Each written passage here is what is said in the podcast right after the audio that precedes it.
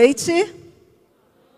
Nossa, gente, eu sinto falta dos oi, porque lá eles são tão animadinhos. Boa noite. Boa noite para você que está em casa. Nós estamos em meio a uma série muito importante com o tema Organize. Quem aqui se considera uma pessoa organizada, de verdade? Tem gente que é muito organizado. Quem aqui se considera, falando, não, Elo, eu sou mega organizada.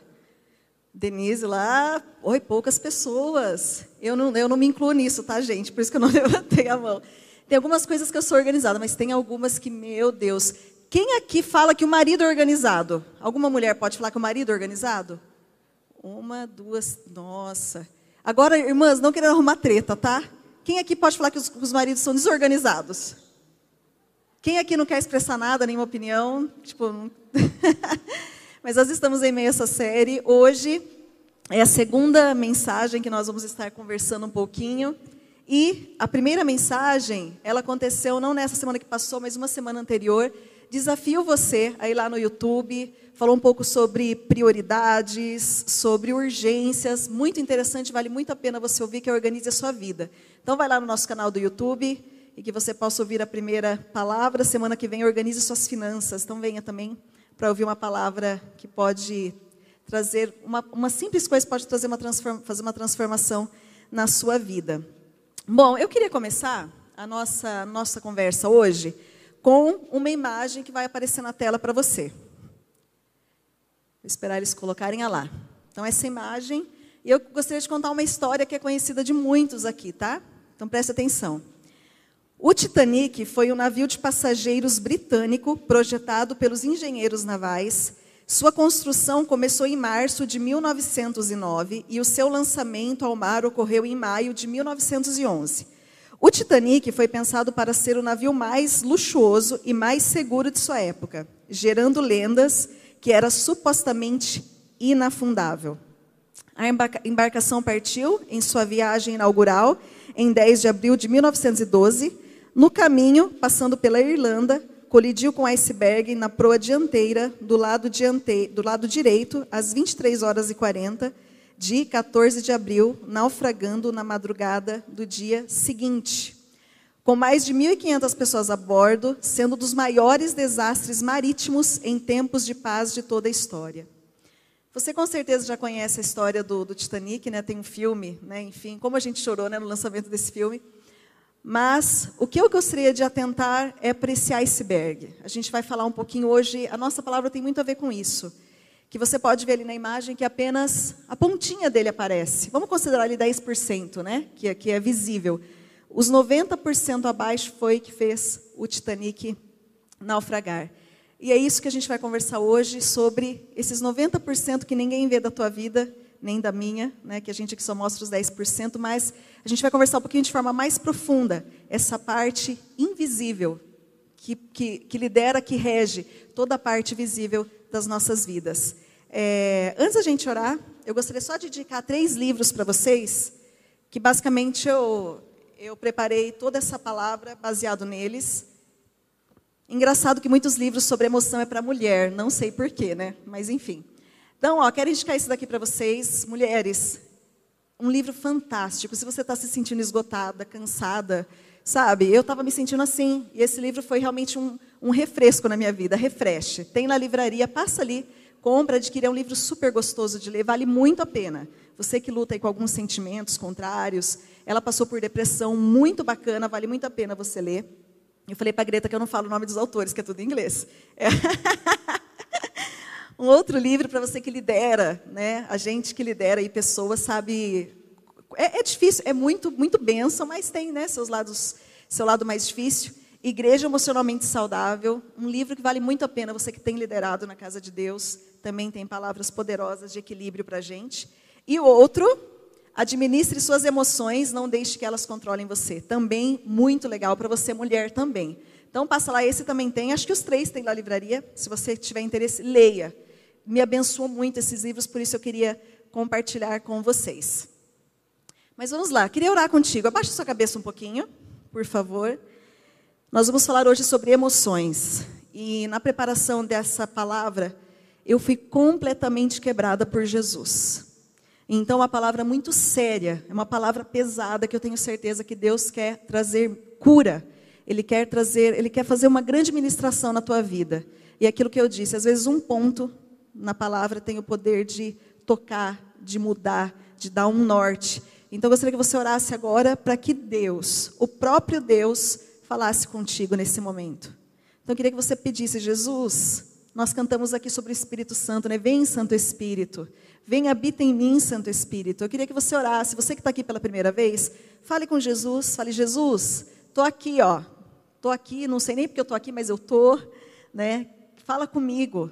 Fala comigo. Toca na minha vida. Senhor, tua palavra é poderosa. Tua palavra tem poder, ó Deus, de realmente mudar, ó Deus, quem somos. Eu tenho experimentado isso, esse poder da tua palavra transformador. E eu peço que, em nome de Jesus, o Senhor nessa noite seja o único a ser ouvido aqui, que a tua voz seja a única a ser ouvida aqui. Nós repreendemos toda distração na mente. Nós te pedimos em nome de Jesus que os nossos corações estejam atentos, os nossos ouvidos atentos para ouvir aquilo que o Senhor tem para falar. No nome de Jesus que nós oramos. Amém? Amém. Abra sua Bíblia comigo, lá no Novo Testamento, em Efésios. Efésios capítulo 4. Efésios 4, nós vamos ler o versículo 13, 14 e 15. Efésios capítulo 4. Você que está em casa, abra sua Bíblia também. Se tiver lá no quarto, corre buscar. Efésios capítulo 4, 13, 14 e 15. Preste muita atenção nesse texto. A palavra de Deus diz assim: Até que todos alcancemos a unidade da fé e do conhecimento do Filho de Deus e cheguemos à maturidade, atingindo a medida da plenitude de Cristo. O propósito é que não sejamos mais como crianças, levados de um lado para o outro pelas ondas, nem jogados para cá e para lá por todo o vento de doutrina e pela astúcia e esperteza de homens que induzem ao erro. Antes, seguindo a verdade em amor, cresçamos em tudo naquele que é a cabeça Cristo. Então, tem algumas palavras aqui que eu quero que você guarde. Cresçamos maturidade. Cresçamos e maturidade. A gente vai conversar um pouquinho sobre isso. Tenho certeza que Deus vai ministrar muito ao seu coração. Então, olha só. Ao longo de toda a história bíblica, a gente não, não, não tem a, a, tendência de reparar na questão emocional dos personagens bíblicos. Né? Só que se a gente começa a perceber essa questão emocional, é muito interessante. E ao longo de toda a história da Bíblia, a gente percebe homens e mulheres lutando, lidando com as suas emoções. E uma coisa muito interessante é que o próprio Jesus, o próprio Jesus se mostra como o Messias, um Messias emocional, né? Olha só, Jesus ele chorou, Jesus ele ficou cheio de alegria em alguns momentos, em outros ele ficou profundamente triste. Ele se irou, né? Ele sentiu compaixão, ele se admirou e ele se angustiou. Então Jesus, o próprio Jesus, ele demonstrou suas emoções. O próprio Jesus se mostra como Messias com emoções. Então, a nossa conversa hoje vai ser muito prática. Mas, como eu disse pela manhã, é um pontapé inicial para aquilo que Deus vai começar a fazer. Você não vai sair daqui, uh, só a pessoa mais madura do universo. Não. É um pontapé inicial, tudo que nós vamos conversar aqui. Então, de tudo, de tudo, eu gostaria que você absorvesse uma ideia central dessa palavra que seria saúde emocional e maturidade espiritual são inseparáveis. Gostaria muito que você guardasse essa mensagem central que saúde emocional e maturidade espiritual são inseparáveis. Não é possível eu ser super maduro espiritualmente e ter as minhas emoções bagunçadas. Isso não tem possibilidade. Então guarde essa, esse é o tema central dessa palavra, eu gostaria muito que você guardasse. Mas vamos lá. O que, que são as ditas emoções? Eu fiquei meio espantada que é muita coisa na nossa vida. Então presta atenção, uma definição aí pra gente. O mundo emocional é aquele por onde circulam o afeto, as sensações de alegria ou tristeza, bem-estar, insatisfações e a capacidade de se vincular ao mundo exterior, de sentir o outro e o ambiente. As emoções também têm a ver com a intuição, percepção e sensibilidade. Uau! A nossa vida toda passa pelas emoções, deu para perceber, né? Tudo. Tudo passa pelas emoções. E nós precisamos encarecidamente da graça de Jesus para lidar com tudo isso, a gente não consegue. Até você que talvez não se ache uma pessoa tão emocional, nós carecemos da graça de Jesus para lidar com tudo isso. E nós precisamos de verdade. Eu tenho buscado fazer isso na minha vida. Nós precisamos entender as nossas emoções para que Satanás não tire proveito delas. E como ele faz isso? Como ele tenta mexer com as nossas emoções, com o nosso, com o nosso lado emocional. Olha só, uma frase do Atman Lee diz assim: As emoções podem ser chamadas de o inimigo mais formidável da vida de um cristão espiritual. Uau! Você estava achando que o inimigo era seu, né, sua amiga da igreja, seu marido? Não. As emoções podem ser chamadas de o inimigo mais formidável da vida de um cristão espiritual. E como eu disse, tem pessoas que são muito emotivas. Quem aqui se considera uma pessoa emotiva demais, assim que chora, né? Algumas pessoas. Homens, não tenha vergonha. Você é um homem que chora, que geralmente o homem é mais durão. Tem muitos homens, muito bom, muito bom. Mas geralmente as mulheres têm né, essa tendência mais emotiva. E isso é muito interessante, que quando você começa a estudar alguns tipos de temperamento, a gente começa a perceber porque as pessoas têm algumas atitudes. E a gente fala, nossa, mas essa pessoa, não sei o que acontece. Não. Eu vou falar aqui de quatro temperamentos. Talvez você já tenha ouvido com certeza falar sobre isso, mas é muito interessante e como a gente começa a entender algumas pessoas. Quando você começa a prestar atenção nos temperamentos, eu queria de verdade que você, desses quatro que eu fosse falando, você fosse prestando atenção e você conseguisse identificar qual é o seu temperamento. Talvez você já saiba, como eu já sabia. Então vamos lá, vamos começar com o primeiro. Vai aparecer ali para gente. Ah, e só um, abre aspas. Não existe temperamento pior, temperamento melhor. Todos têm os seus pontos fracos, pontos fortes, tá bom? Então não vai falar, ah, meu marido tem o temperamento ruim, eu, o meu é melhor. Não, não existe, tá? Então vamos lá, vamos começar com o colérico. O colérico, ele é uma pessoa, presta atenção, tá? Vê se você se encaixa em algumas coisas. Explosivo, ambicioso, dominador, é determinado, corajoso, tem ótima capacidade de planejamento, além de muita energia e impulsividade. Você com certeza vai ver um colérico, ele é um líder nato. Ele já está lá liderando, já faz, acontece, enfim.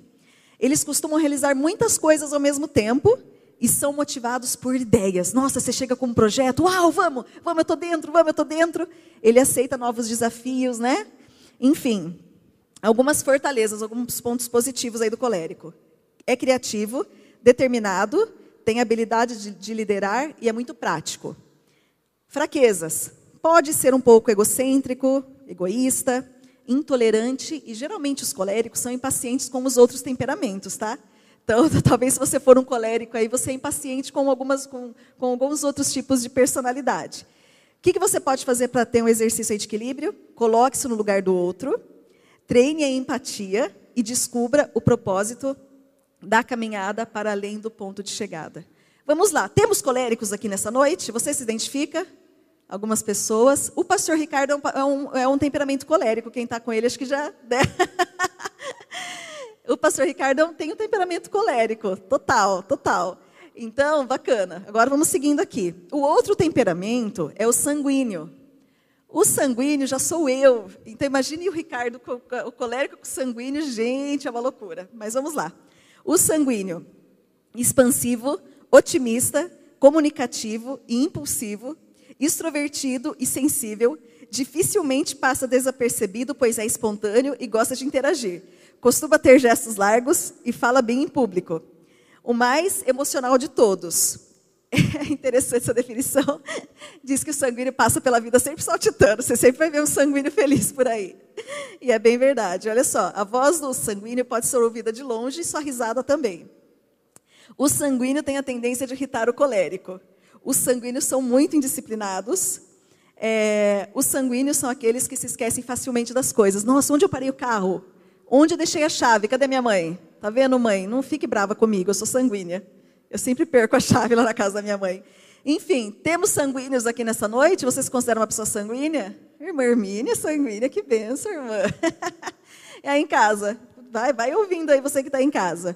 É, e é engraçado que realmente, eu estava falando com o Ricardo sobre isso.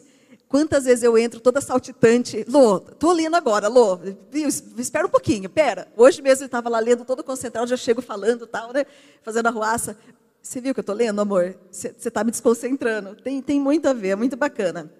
Próximo temperamento, terceiro, o fleumático.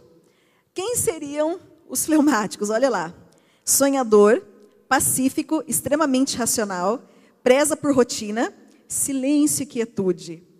Dificilmente perde controle, já que avalia bem antes de reagir. Observador e disciplinado, é ponderado e costuma não manifestar opiniões em público. Não reage muito bem às críticas. Geralmente, os fleumáticos eles não demonstram muitas emoções, é mais introvertido, aquela pessoa que não fala muito, é menos falante. Suas fortalezas é equilibrado, flexível e uma pessoa de confiança. Fraquezas, pode ser considerado uma pessoa mais lenta, tem resistência à mudança, não, não deixa do jeito que está. Não, tá bom, não vamos mexer nisso. É indeciso e pode ser falso interesseiro, mas como eu disse pela manhã, nós temos fleumáticos convertidos aqui, então você não é falso nem interesseiro, né, irmão? Tenho certeza disso. O exercício de equilíbrio, não pense e haja. Não pense e haja. Temos aqui pessoas organizadas sem fleumáticos? Pessoas, né? Poucos, não temos muitos. E o último, Temperamento melancólico.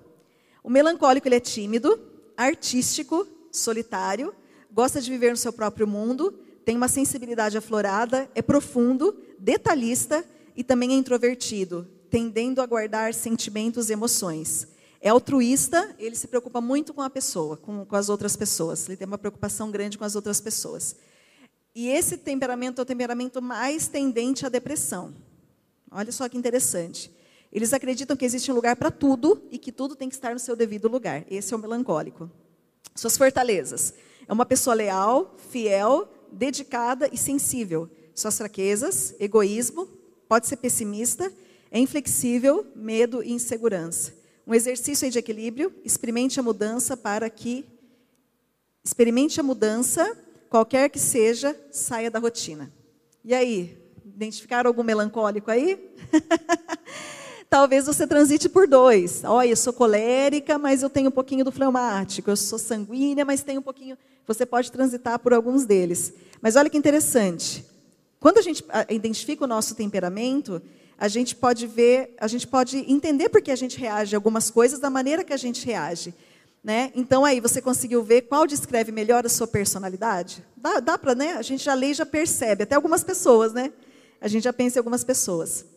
E o que Deus quer fazer com a gente, quando a gente tem esse entendimento, é que Ele quer realmente trazer equilíbrio na nossa vida. Ele quer deixar tudo equilibrado. E tem uma, uma frase que vai aparecer para vocês, que eu tomei muito posse dessa frase, que você tome posse dela também. Controle suas emoções e não permitam que elas controlem você. Controle suas emoções e não permitam que elas controlem vocês. Então, eu tenho feito uma coisa lá em casa não dessa forma, tá? Eu tenho imaginado isso toda vez que sempre que vem uma emoção dentro de mim, sempre, a gente, nós somos seres emotivos, então sempre que vem uma, uma emoção dentro de mim, eu paro, de verdade tenho feito isso. Eu paro, eu avalio, poxa, isso tem a ver com a palavra de Deus, esse sentimento? Está dentro da, da, né, daquilo que Deus tem para mim? Não, não, não, não é. Não tem nada a ver com aquilo que Deus tem para mim, não é isso que Ele tem para mim, de verdade. Eu tenho feito muito esse exercício. Eu tenho, tenho amassado mentalmente essa emoção ruim e tenho descartado ela. É um exercício que eu gostaria que você tentasse colocar em prática durante a sua semana. Então, sempre que vier uma emoção ruim ou qualquer tipo de emoção, você vai ver se a sua emoção está alinhada com aquilo que Deus tem para você. Se não, recuse essa emoção. É, você precisa realmente, a gente precisa resistir a algumas coisas que vêm na nossa mente. Nós precisamos resistir. Eu tenho certeza que você é muito atacado ou atacada nos pensamentos. Eu não tenho dúvida nenhuma disso. Pensamentos com enfermidade, pensamentos com morte. Eu não tenho dúvida nenhuma de como o diabo ele mexe com as nossas com os nossos pensamentos, como ele invade os nossos pensamentos. Então é importante a gente realmente ter esse exercício, né, fazer esse exercício para que Deus nos ajude. Todos nós, talvez você fale, Elô, eu sou uma pessoa tranquila, sou uma pessoa equilibrada, mas de verdade, eu fiz um teste sobre emoções, eu fiquei meio assustada, que eu achava que era uma pessoa, uau, né? Não, estou bem. E eu, esse teste me revelou tantas coisas. Então, todos nós, nós temos áreas que nós precisamos de cura. Todo mundo tem alguma coisa ou outra. É, a gente cuida muito do físico, né? Tem gente que não cuida, né? Que é mais relaxado. Mas a gente procura, pelo menos, manter a saúde, a gente faz uma boa alimentação. Mas, com a parte emocional, é muito raro a gente pensar nisso, não é verdade? É muito difícil a gente parar, vou sentar. Como está a minha emoção? Eu estou bem? Tem alguma coisa que eu estou carregando? Tem, tem algo que está mexendo comigo? É muito difícil quem faz isso. É muito difícil quem para para fazer isso. Elô, como saber se existem áreas da minha vida que eu precise de cura? Olha que interessante. Tudo aquilo que incomoda você deve ser um objeto de cura. Se tem alguma coisa te incomodando, deve ser um objeto de cura na tua vida. Pode ser qualquer coisa. Se está te incomodando, fique atento. Deus quer trazer cura, Deus quer tocar na sua vida. Então, vou dar alguns exemplos para vocês. Primeiro, lembranças recorrentes. Sabe quando tipo, algo aconteceu há muito tempo e esse pensamento vive voltando na sua mente? Vem, vira e mexe te visita e quando ele vem, dói. Sabe, você fica remoendo aquilo e isso fere. Lembranças recorrentes. Talvez sentimento de tristeza, né? Quando você lembra de algo, de algum acontecimento, isso, né, por menor que seja, isso dói. Isso significa que existe algo interno que ainda precisa ser curado. Outra coisa, sonhos. Olha que interessante. Sonhos que se repetem. Agora, hum, só uma aspas aqui. Se você comer bastante, for dormir ter pesadelo, nossa, eu sonhei que fulano morreu, vai morrer. Não. Espera aí, deixa eu explicar a questão dos sonhos. Os sonhos, quando eles são muito recorrentes, pode estar revelando alguma coisa no seu inconsciente. Então, quando acontecer isso, você né, ter sonhos repetitivos, ore e fala, Senhor, que o senhor tem algo que o Senhor está querendo mostrar? Né? Muitas vezes tem coisas que Ele quer tratar. Terceiro, traumas, né? experiências de sofrimento emocional, muitas vezes humilhações, é, vivências de forte impacto, medo, reações de ansiedade, alguns traumas. Quarto, complexos. Os complexos, eles são mais evidentes na vida de, um, de uma pessoa. É uma deformação mais intensa. Então, pode ser uma vivência distorcida na área da sexualidade, sentimentos de rejeição, sentimento de inferioridade, você né, sempre se acha menor que, que outros. Agora, olha que interessante, o trauma com o complexo parece quase a mesma coisa. Mas o trauma, o grau é bem mais leve, no complexo já é algo muito mais profundo. A gente pode comparar o trauma como uma gastrite e o complexo como uma úlcera. Então, só para você, né? Você fala, Elô, parece, né, são parecidos, mas não, existe uma diferença. Quinto, pecados graves. Às vezes, há muitos anos atrás, homicídios, tentativa de suicídio, furtos, perversões sexuais, prostituição, adultérios, todo e qualquer pecado não confessado e enterrado deve ser o motivo de cura na tua vida. Todo pecado não confessado e enterrado, escondido, deve ser um motivo de, de cura. Sexto, culpas profundas. Essa culpa tem a ver com pecados não confessados, sentimentos de forte condenação, sabe, essa, essa culpa profunda que, né, que, que você carrega, é, tanto para com Deus como para com as pessoas, você sempre sente em débito. Sentimento de culpa, olha a diferença, culpas profundas e sentimento de culpa. O sentimento de culpa não está é, é ligado a algo real, é algo mais fantasioso, sabe? Tipo, nossa, eu não estou sendo uma boa mãe. Então, não é uma culpa real, é uma fantasia. Então, aí está a diferença, está entre culpa, realmente, e sentimento de culpa. Sexualidade, talvez experiências na infância. É, isso é muito comum, infelizmente, a gente lida com algumas coisas assim. Na, infância e na adolescência podem deixar marcas sérias, assim como abuso sexual. Então, quero só conversar um pouquinho sobre isso. Você que tem criança em casa, tome muito cuidado com o que seus filhos estão teclando. De verdade, fique muito esperto, muito esperta, né, com o que eles têm teclado, com o que eles têm assistido. É, obedeça a, a, classificação. Se lá fala 13 anos, 14 anos, vai deixar sua criança de 10 assistir. Se o mundo colocou uma classificação já né, maior, a gente tem que obedecer com certeza. Eu brinco lá em casa que se está falando que é 16 anos, ninguém assiste. 18 anos, pior ainda. Né? Então, realmente, vigia essa questão que pode trazer marcas. Né? Alguma coisa que assiste em casa, a gente precisa sempre estar muito atento com isso. Nono, perdas. Gente, toda, toda e qualquer perda gera um trauma na gente, indiferente de, do que você perdeu. Eu até falei hoje cedo, talvez para você perder um animalzinho de estimação é um trauma muito grande. E para outros, você coloca lá, o pessoal, nossa, mas está chorando por causa de um gato? Está chorando? Não, não importa o tamanho da sua perda. E o último, decepções. Aqui entra as mais variadas possíveis. Então, traição, talvez abuso de autoridade, talvez abuso religioso, né, de alguma igreja que você frequentou.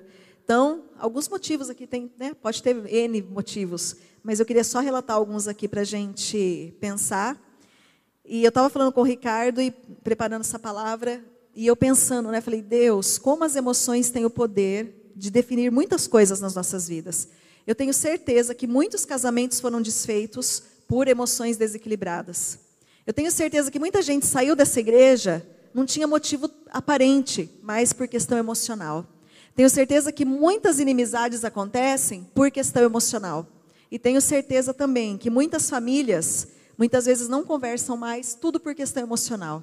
As emoções são muito importantes. Por isso eu quero conversar com vocês hoje cinco passos, cinco coisinhas simples para a gente fazer. E eu quero falar assim que talvez comece a doer algumas coisas, porque a gente vai mexer com esqueletos no armário. E o que quer dizer esses esqueletos no armário? Talvez você vai ter que mexer com coisas que do passado, assuntos que talvez você não queria mais tocar. Mas isso é necessário para que Deus traga ordem e traga cura nas nossas emoções. Então vamos lá. Como ter cura nas emoções? Primeiro passo para a gente: encare a verdade. Encare a verdade. A palavra do Senhor nos diz em João, capítulo 8, versículo 32, diz assim: E conhecereis a verdade, e a verdade vos libertará. E conhecereis a verdade, e a verdade vos libertará. Quando, quando eu sempre li esse texto, eu sempre pensava na verdade de Jesus. Não, a gente vai conhecer Jesus e Jesus vai nos libertar. Talvez você também pense assim. Mas olha só que interessante. Nessa afirmação de Jesus, ele está querendo dizer para a gente que toda a verdade da ciência, da teologia ou da psicologia se une, se incorpora à verdade primeira e última que é Deus. E olha só que forte isso. Jesus está querendo dizer nesse versículo que toda a verdade tem um potencial libertador. Toda a verdade tem o potencial de libertar, trazer libertação nas nossas vidas. E se, se, realmente a gente deseja, você deseja, não, eu preciso realmente alinhar minhas emoções, esse é o primeiro passo, não tem como fugir dele. A gente realmente encarar a verdade, trazer algumas coisas para a luz. Essa semana eu estava lá em casa pensando, falei, Deus, tem alguma coisa que ficou na minha vida, alguma marca, né, alguma coisa que eu tenho carregado? E Deus mostrou algumas coisas para mim, eu te desafio a fazer isso. Deus, tem alguma coisa que às vezes a gente vai deixando de lado? Não, isso aqui não, deixa para lá. E a gente tem que tomar muito cuidado com esse deixa para lá. Tem coisas que a gente não pode deixar para lá. O Senhor quer trazer cura. A palavra de Deus diz também em 1 Coríntios 11, 28. Examine-se, pois, o homem a si mesmo. A gente usa muito esse versículo na ceia. Mas esse versículo serve para a nossa vida toda. Examine-se, pois, o homem a si mesmo. A gente fazer realmente esse exercício de se examinar, sabe? Deus, é, é, é, examinar o coração constantemente. Como está o meu coração? Por que, que eu tenho reagido de tal forma? Porque tem coisas que têm mexido comigo. Esses tempos atrás eu estava tão. Eu, eu, sou uma pessoa muito de boa. E até o Ricardo ele me estranhou. Eu falei, Lô, você não está no seu melhor, você está muito estranha. Eu estava meio irritada com tudo, sabe, brava. Minha mãe também acho que sabe que eu chegava lá brava com as coisas. E realmente eu parei e falei, não, eu não sou essa pessoa, alguma coisa está desalinhada. Então a gente precisa sempre realmente estar tá fazendo esse exercício e uma coisa importante para a gente destacar aqui é para você examinar a si mesmo, tá? Eu estava até brincando com, com o Ricardo de cedo, que às vezes eu leio alguma coisa em um livro, eu vou lá para ele, ó, Deus falou para mim de falar isso. Se ele fica, ele quer morrer. Pode deixar que Deus fala comigo. Não, não, veja isso. Deus falou diretamente para você. Ele fala, Deus quer falar contigo primeiro. E tem uma musiquinha que a Suzana colocou esses dias para a Luísa. As duas vivem tratando, coisa de irmãs, né, né? Coisa natural da vida. Então, daí as duas brigando e a Suzana colocou uma música no YouTube, você com certeza conhece, e a gente tem que praticar isso, né? Não sei quem conhece aquela Toma conta da sua vida. Quem conhece? Toma conta da sua vida. a gente precisa se examinar e não examinar o outro. Como a gente consegue examinar os outros, né? Nossa, a gente faz um relatório completo. Não, estou vendo a Joyce ali, a Joyce, isso, isso, isso, isso. Mas a sua vida, a nossa vida mesmo, né? Estou vendo a Greta, a Greta é assim, assim, assim, a Greta tem que melhorar isso e a gente. A gente nunca olha para o nosso umbigo, né, gente? Vamos falar a verdade, né? Então, assim, que realmente que a gente possa se examinar mais, deixar de examinar um pouco o marido também, que a gente gosta de pôr uma régua no marido, né? Deixar de examinar um pouco o marido, você, marido, também deixar de examinar um pouco sua esposa, e a gente realmente para esse desafio de se examinar. Pessoas emocionalmente saudáveis se examinam regularmente, né? Todo momento a gente tem que realmente fazer esse exercício. A gente precisa estar muito atento com coisas que têm nos afetado, a gente não pode deixar passar. Então, primeiro, encare a verdade. O segundo, forte, forte, que é aí que, que, que Deus quer mexer. Rompa com o poder do passado. Rompa com o poder do passado. Olha só, o passado, ele afeta o passado. A nossa capacidade de amar a Cristo e aos outros hoje. O seu passado pode estar interferindo na sua vida hoje. Você já parou para pensar que talvez você tenha carregado alguma bagagem emocional que vem lá, né, de longa data da sua família, que você tem carregado essa bagagem junto contigo para todos os lados que você vai, é, que, alguma questão mal resolvida, sabe, que ficou para trás. Realmente a gente precisa ficar muito atento a essas questões que afetam a nossa vida. E olha só essa frase que forte. A família que crescemos é o sistema mais poderoso para nos moldar e nos influenciar. A família que crescemos é o sistema mais poderoso para nos moldar e nos influenciar. Pai e mãe, nós temos uma grande responsabilidade como pais que querem que os filhos sejam filhos do reino. Nós temos uma grande responsabilidade. Ali no Zoe, a gente tem tentado com todas as forças aplicar uma palavra viva na vida deles e Deus tem movido, crianças têm chorado, têm sido ministradas. Mas a maior parcela, onde, onde eles vão ser moldados, vai ser na sua casa. Então, viva realmente com Cristo, sabe? Eu sei que a gente é falho, e muitas vezes a gente falha e pede perdão para as meninas lá em casa. Mas que você possa realmente ter esse compromisso de viver integralmente na sua família e que você possa mostrar a luz de Cristo na sua família. Amém? Só abrindo esse, esse parênteses aqui. A menos que eu perceba que o poder do passado realmente exerça um peso, sabe o que acontece? Tem coisas que vão virando recorrentes na nossa família. Presta atenção. Talvez você já consiga até lembrar. Se você percebe que tem um padrão que vem sendo estabelecido já, né, lá do tataravô, do bisavô, e tem alguma coisa que está se repetindo, a gente precisa ficar muito esperto. Olha só, vícios que vão vindo, né, de, de família para família, casos amorosos, acontece muito, tipo, né, casos amorosos que vai vindo, né, o, o, o avô faz, o pai faz, enfim, né, perdas, abusos, divórcio, se você vê que é algo recorrente, né, que tem muito divórcio na família, doença mental também, filho fora do casamento também, ou mortes. E falando sobre isso, é, eu vou citar para vocês, eu não sei se vocês estão assistindo lá, oi, oi, oi. Essa, essa família me permitiu contar essa história, mas eu não vou falar o nome deles. Uma família muito querida. Olha só como o poder do passado e como o pecado pode passar do pai, para o filho, assim como a bênção também pode passar do, dos pais para os filhos. Tem uma família muito querida que tem andado com Jesus, né? uma família linda, né? com um filho pequeno. A história deles é mais ou menos assim. A mãe se matou numa noite de Natal e o filho pequeno a encontrou morta. Filho adolescente. Passados acho que uns dois anos, o seu pai foi assassinado de uma forma brutal. Brutal. E, ano passado, o seu irmão, de menos de 20 anos, tirou a própria vida com um tiro no peito. E no intervalo de, acho que não deu nem quatro ou cinco anos. E eu conversando com essa querida irmã, ela falou, Elô, o que me sustenta, né, diante de tudo aquilo que estava acontecendo, o que sustenta a nossa vida, a gente saber que esse ciclo foi quebrado, Elô. Esse ciclo foi quebrado, isso, a gente não vai mais ter isso na nossa família, porque a gente tem servido a Jesus. Falei, amém, é isso. É isso. Esse ciclo foi quebrado. Conheço uma outra família também, lá do meu bairro, há muitos anos atrás. A família foi ceifada, acho que se não me engano eram quatro pessoas, em um ano, mortes assim esquisitas. Em um ano, acabou a família. Então, realmente, a gente precisa estar muito atento a essa, essa questão espiritual. É, eu li num livro de uma batalha espiritual, onde havia uma pessoa possessa por um espírito maligno, e e ao ser confrontado ali, né, no momento da libertação, o demônio falou bem assim: Eu já estou há 500 anos dessa família, daqui eu não saio. Misericórdia, irmãos, a gente precisa estar muito andando com Deus. E teve o processo de libertação, a pessoa né, foi livre, mas olha como é sério essa questão de quebrar realmente o poder do passado. Nossas experiências passadas podem estar moldando você hoje. Talvez o que você tem carregado hoje são coisas que vêm vindo lá do passado.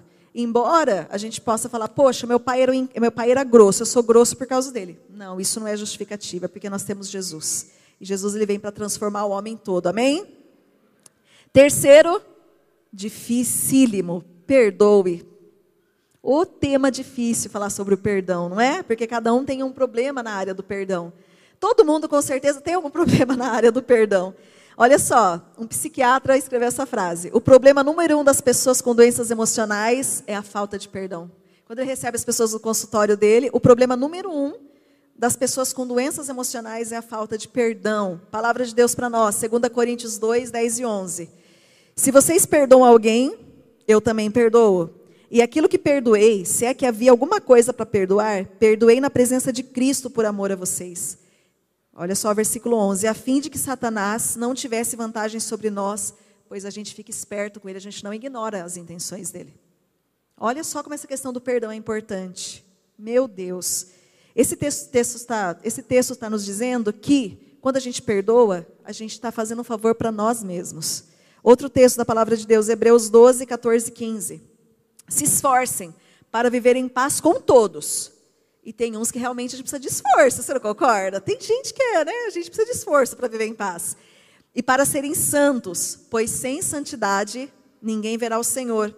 Cuidem que ninguém se exclua da graça de Deus, que nenhuma raiz de amargura brote e cause perturbação, contaminando a muitos. Não permita, irmãos, sabe, que algo fique agarrado no seu coração e ficar numa proporção tão grande. Você já tentou puxar uma moita que é difícil de sair? Que você não consegue arrancar de jeito nenhum? Nós precisamos tomar muito cuidado com essa raiz de amargura que quer brotar no nosso coração. E se a Bíblia fala para a gente tomar cuidado, é que ela pode, com certeza, brotar no nosso coração. Como a gente precisa vigiar.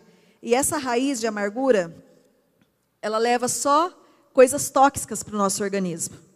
Coisas ruins, e já foi comprovado, conversando com uma cliente minha que trabalha numa clínica oncológica, ela falou, Elô, ontem ela falando para mim, ela falou, Elô, muitos problemas de câncer têm fundo emocional. Deus tem misericórdia, por isso que a gente precisa estar com as emoções muito bem resolvidas, né, com os problemas do passado resolvidos. Perdoar é como limpar uma infecção. Então, não deixe que ela se torne uma ferida profunda, que, que, que traga uma infecção generalizada mas que a gente consiga realmente acontecer alguma coisa, resolver. Brigou com o marido? Não dorme sem. Não, vou dormir lá no outro quarto, não vou. Não, não se põe o sol sobre a vossa ira. Resolva, resolva. Eu tenho muito esse hábito comigo. Se eu percebo que tem alguma coisa estranha nos relacionamentos, o que acontece, gente? Se eu percebo que tem alguma. Eu já mando mensagem, da pessoa não me responde. Falou, opa, tem alguma coisa estranha. Eu vou até o final. O que está acontecendo? Olha, geralmente são coisas que não tem a ver. E a gente conversa, não, está errado, não foi isso, vamos resolver isso. Daí a gente ora no final, olha, Deus abençoa a nossa conversa, a gente quebra qualquer coisa que possa ficar. Gente, isso tem me feito tão bem, de verdade. Isso tem me feito muito bem. Então, né, quero desafiar você também a fazer isso. E um texto forte para nós também, conhecido de muitos, Isaías 53, 5. Textos que falava uma profecia sobre a morte de Jesus mas ele foi transpassado por nossas, por causa das nossas transgressões, foi esmagado por causa das nossas iniquidades, e o castigo que nos trouxe a paz estava sobre ele, e pelas suas feridas nós somos curados. Amém? Você pode dizer um amém, igreja? Que texto poderoso para nós. Quando a gente pensa aqui, pelas suas feridas, nós pensamos em cura só física. Não. Esse texto diz que as nossas emoções também vão ser curadas. Jesus vem para salvar o homem todo, o homem por completo. Então Jesus ele quer realmente trazer cura na sua vida. Ele quer trazer cura. A morte dele foi para trazer cura sobre as nossas emoções também, sobre o nosso físico, sobre o nosso emocional. Quarto, viva em quebrantamento e obediência. Vive em quebrantamento. Salmo 34, 18. O Senhor está perto dos que têm coração quebrantado e salva os de espírito abatido. O Senhor está perto de todos os que têm o coração quebrantado. Salmo 51, 17. Os sacrifícios que agradam a Deus são um espírito quebrantado. Um coração quebrantado e contrito a Deus não desprezará. Deus não despreza um coração quebrantado. O que é esse coração quebrantado? É um coração que entende que necessita de Jesus. É um coração arrependido, sabe? Quando você faz alguma coisa, e fala: Deus, eu pisei na bola, legal. Tem misericórdia de mim. O que eu, eu, eu, nem sei, muitas vezes a gente nem sabe porque a gente tem algumas reações, algumas atitudes. Esse é o coração quebrantado, sabe? O coração quebrantado é o de Davi que adulterou e matou e foi considerado um homem segundo o coração de Deus, porque ele tinha um coração quebrantado, um coração que entendia que ele precisava obedecer, custe o que custar. E que ele entendia que toda fonte de perdão vinha de Jesus, vinha de Deus. Então que o Senhor possa trazer isso nessa noite, sabe? Tanto você homem, você homem, deixa Jesus quebrantar seu coração. Deixa Jesus tocar no seu coração. Não é vergonha você ser quebrantado diante de Deus, você ajoelhar e chorar e clamar: Jesus me ajuda. Você, mulher, também quebrante seu coração diante de Deus. Fala: Senhor, toca no meu coração de alguma forma. Muitos problemas nas nossas vidas podem ser evitados se simplesmente obedecermos a Deus. Muitos problemas nas nossas vidas podem ser evitados se simplesmente obedecermos a Deus. Muitos problemas nas vidas dos nossos filhos poderiam ser evitados se eles simplesmente nos obedecessem. Não faça, ele vai e faz acontece alguma coisa. É assim com a gente também. Deus fala tantas, tantas recomendações, né? Olha, não minta. Olha, não se coloque em julgo desigual. Olha, né? Enfim, tem tantas recomendações. Perdoe, né? É, não, não, não dê falso testemunho de alguém. Enfim, se realmente a gente obedecesse tudo, sei que a gente vai obedecer tudo, né? mas a gente buscasse obedecer algumas coisas que Deus diz para nós, tem muitas coisas que a gente nem estaria passando por elas. Então, uma dica, simplesmente obedeça algumas coisas. Porque muitas coisas têm a ver realmente com, com traumas emocionais, mas muitas coisas têm a ver com o pecado na nossa vida. Muitas coisas têm a ver com o pecado que está em nós. E nós precisamos de arrependimento e que Jesus faça isso, trate isso nos nossos corações. E último, conte com a ajuda do Espírito Santo. Não existe outra forma, não existe outro meio da cura chegar na minha vida, chegar na sua vida, na vida de você que está em casa. Não existe outra forma da cura começar na nossa vida. Uma frase do, do Dr. Fábio Damasceno, ele é psiquiatra e pastor, tem um livro fantástico, não trouxe aqui, mas chama Cura Interior, Pratique e Receba, fantástico. Olha, ele é um psiquiatra. Olha a frase dele, o que ele fala para os pacientes dele. Todo processo de cura sem a ajuda do Espírito Santo não existe. Todo processo de cura sem a ajuda do Espírito Santo não existe. Então, meu irmão, minha irmã, talvez você já procurou psicólogo, você já foi em psiquiatra. Não estou desmerecendo de forma alguma os profissionais, mas tudo começa em Jesus. Daí sim você vai procurar ajuda né, profissional, mas tudo começa em Jesus. Tudo começa com o Espírito Santo. Olha só o que Jesus fala para gente, para a gente já encerrando. Não, não desconecta não, conecta aí com Jesus. Olha só. Jesus fala para os seus discípulos e para nós, tá? E eu pedirei ao Pai, e ele lhes dará outro conselheiro, para estar com vocês para sempre. O Espírito da Verdade. O mundo não pode recebê-lo, porque não o vê e nem o conhece. Mas vocês, Batista Betesda, vocês o conhecem, pois ele vive com vocês e estará com vocês. Tudo isso lhes tenho dito enquanto ainda estou com vocês, mas o conselheiro, o Espírito Santo que o meu Pai enviar em meu nome, lhes ensinará todas as coisas e lhes fará lembrar de tudo o que eu lhes disse. Esse é o Espírito Santo que Deus deixou para a gente, é Ele. É Ele que é o agente que vai fazer toda a transformação e toda a diferença da nossa vida. E quem é o Espírito Santo? Olha só, guarde isso. Quem é o Espírito Santo que você tem que clamar? Ele é aquele que nos molda e nos alimenta para a gente atingir maturidade espiritual. É Ele. É Ele, simplesmente Ele. É Ele quem nos guia, nos influencia e age nas nossas vidas, produzindo uma transformação real de caráter. É Ele. É Ele. Tudo começa nele. O Espírito nos fortalece. Agora tem uma coisa que preciso te dizer aqui. Só tem o Espírito Santo de Deus quem confessou Jesus publicamente, quem tem Jesus no coração. É uma promessa. É uma promessa. Se você tem Jesus, você tem o Espírito Santo. Conte com a ajuda do Espírito Santo. Clame a ajuda do Espírito Santo na tua vida. Clame, clame, peça que o Espírito Santo já vá invadindo a tua vida de uma tal forma Que, que você se, se depare contigo mesmo e fale: Senhor, eu não tenho mais para onde ir. Eu não quero mais sobreviver. Eu quero viver uma vida abundante, a vida zoe de Deus para mim. A vida que só o Senhor pode dar. E Deus nos chamou para viver aqui e desfrutar do que Ele tem para nós. A gente não pode viver com as emoções abaladas, com as emoções adoecidas, sabe? Viver mendigando na questão das emoções. Deus quer trazer cura. E como eu disse, isso daqui hoje é um pontapé inicial. Você não vai sair daqui a pessoa mais madura, mais sem emoção, mais, né? Uau, não. Isso daqui é o começo de algo que Deus quer fazer na sua vida diariamente.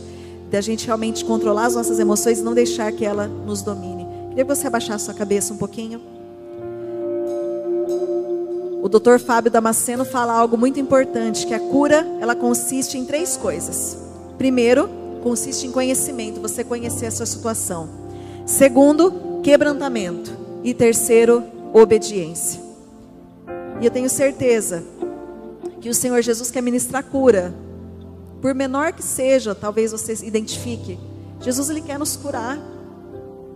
Jesus se chamou mulher para ser uma mulher vitoriosa, para ser uma mulher alegre, para ser uma mulher cheia dele. Jesus se chamou para isso. Jesus te chamou para você ser luz no seu trabalho, para você ser usada, radiante, cheia da presença de Deus. Você, homem que está aqui, Jesus te chamou como sacerdote do seu lar. Você é o responsável que na volta de Jesus vai dar conta da sua família para Ele. Jesus te chamou para isso, homem. Tome posse disso. Você é o sacerdote, você é o cabeça do seu lar, assim como Cristo é a cabeça da igreja. Jesus te atribuiu essa responsabilidade. Você precisa assumir esse posto, homem, como sacerdote do seu lar. Você assumiu o posto de discipulado dos seus filhos e da sua esposa. Isso é responsabilidade do, do marido. Então, que você possa, homem, assumir essa responsabilidade. Você, adolescente jovem que está aqui. Deus te chamou para ser um agente de transformação que vai impactar todos os que estiverem ao seu redor. Jesus te chamou dizendo que você é forte porque você já venceu o maligno. Você é jovem, use suas redes sociais, fale do amor de Jesus, contagie as pessoas onde você estiver. Deus te chamou para isso. Deus nos chamou, gente. Deus nos chamou, a nossa vida não é aqui. Não fique agarrado nesse mundo, não. Nossa vida não é aqui. Eu, eu brinco com as crianças que nós somos ETs aqui, nós somos estrangeiros aqui. A nossa vida não é aqui. Mas enquanto nós estivermos aqui, nós queremos ser cheios da presença de Deus, nós queremos levar a presença de Deus para as pessoas, para que o reino do Senhor se estabeleça, amém? Eu gostaria que você, a gente vai cantar essa canção, e se você identifica qualquer coisa que Deus quer ministrar na sua vida, você fosse se levantando e cantando, sabe? Fazendo essa oração para Jesus. Aí no seu lugar você só vai se levantando e cantando essa canção ao Senhor. Vamos fazer isso? Vamos cantar essa oração.